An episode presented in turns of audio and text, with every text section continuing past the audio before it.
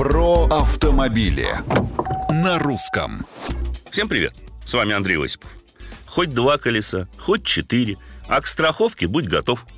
Так, если кратко, можно изложить предложение Совета Федерации о введении обязательного страхования гражданской ответственности владельцев и пользователей средств индивидуальной мобильности на электрической тяге.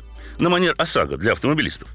Прямо скажу, на мой взгляд, предложение трудно реализуемое. Хотя бы потому, что не каждый симщик имеет водительское удостоверение, а самому транспортному средству регистрация не требуется. С другой стороны, количество аварий с условными электросамокатами неуклонно растет.